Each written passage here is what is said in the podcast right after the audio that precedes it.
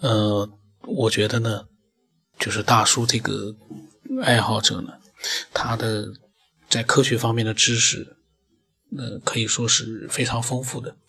呃，然后他呢，也是一个非常能够包容其他观点的这样的一个爱好者。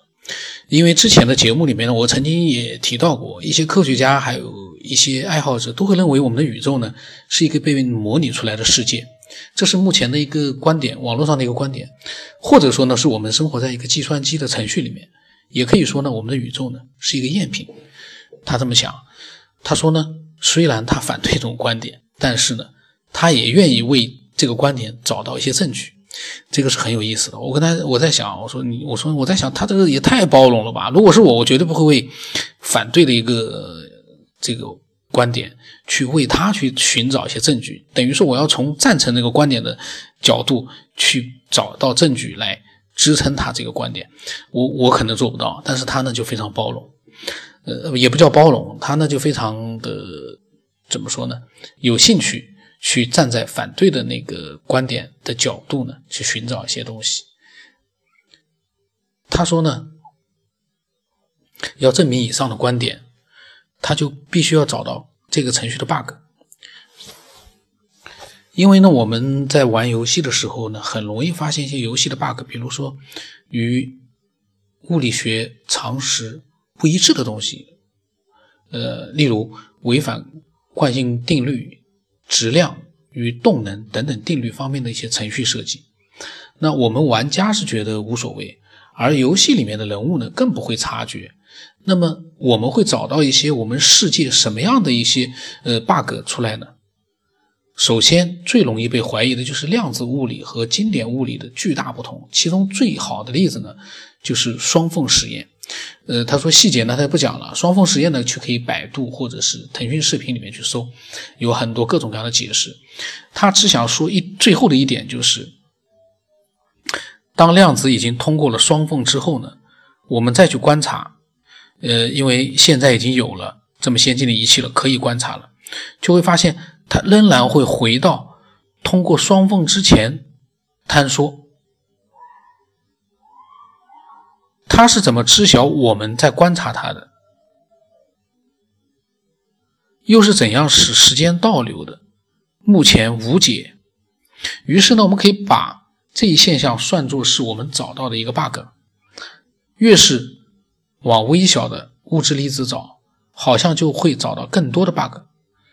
他在想啊，埃隆·马斯克这些人的主要论据很可能就是这些吧。那关于双缝实验呢？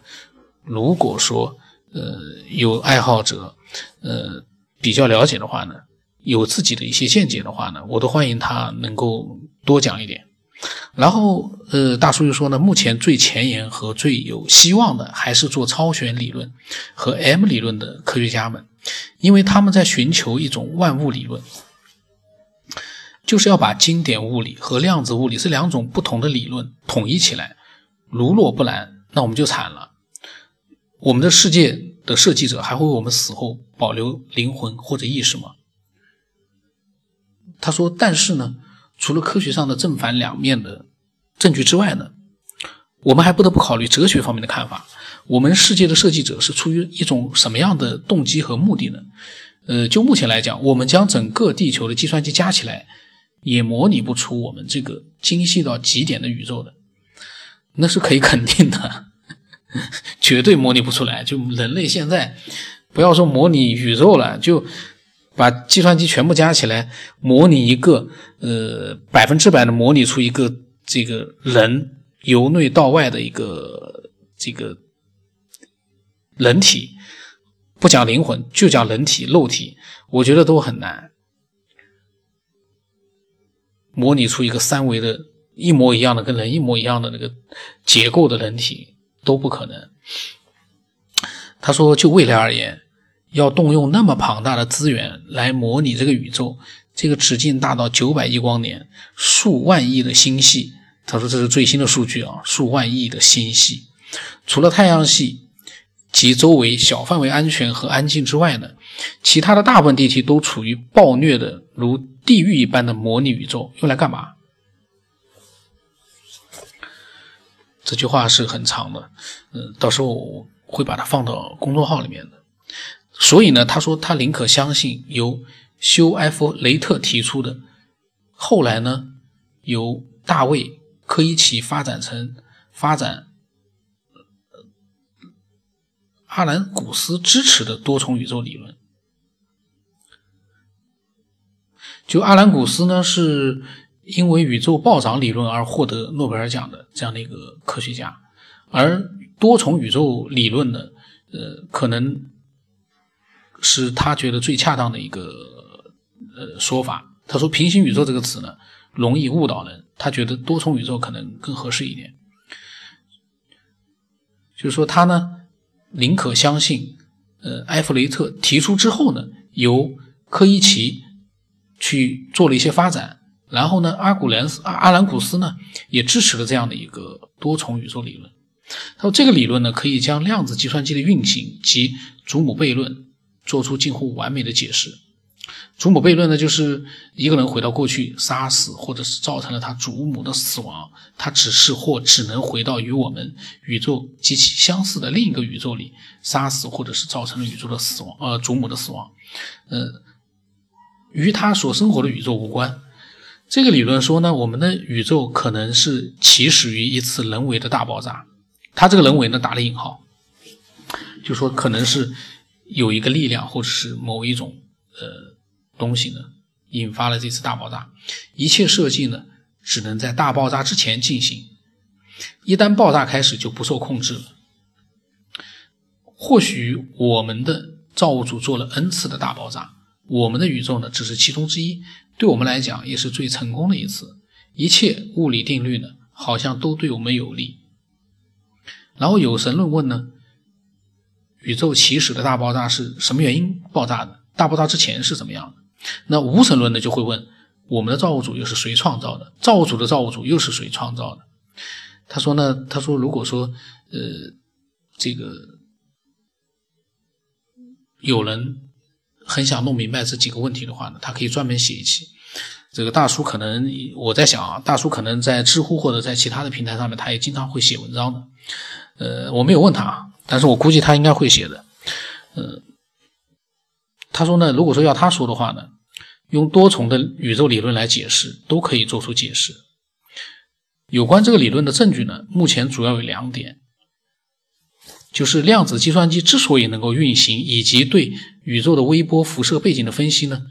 呃，该理论估计，在我们宇宙之外还有至少十的五百次方个宇宙，听起来十分恐怖。而且呢，还有大爆炸在不断的发生。有什么样的事情不会发生呢？他说，最终最后呢，他说还是。丽莎·兰道尔说的，他打了个括号是这个兰道尔的长项是物理建模。他说呢，刚刚发现呢，上次因为手机没电断掉了，所以说呢结尾没录出来。然后呢，呃，大叔他最后呢，他是说，呃，丽莎·兰道尔说的呢，就是该探索研究的还得做。对我们爱好者来说呢，最好还是该吃就吃。该睡就睡，偶尔呢烧烧脑还是不错的。他说娱乐娱乐，嗯，我觉得大叔的心态是非常好，因为从我们的角度来说，很多人就是呃非常就是很认真的去从一个普通爱好者的角度去呃做科学家的事情，那那肯定是不合适的。我们一定要在娱乐的基础上呢去天马行空，大开脑洞。既让我们自己觉得很开心，然后呢，又想到了很多我们之前没有去想过的东西，对我们的未来也会有一些帮助的。那我补充了一点，因 为我刚刚发现我自己在回听的时候发现最后没录出来。那我的微信号码是 b r o s 八不让成八，微信的名字是九天以后。如果你有自己的想法呢，你随时可以添加我，把它发给我，让更多的人呢。去听到你的想法，得到更多的启发。那今天就到这里。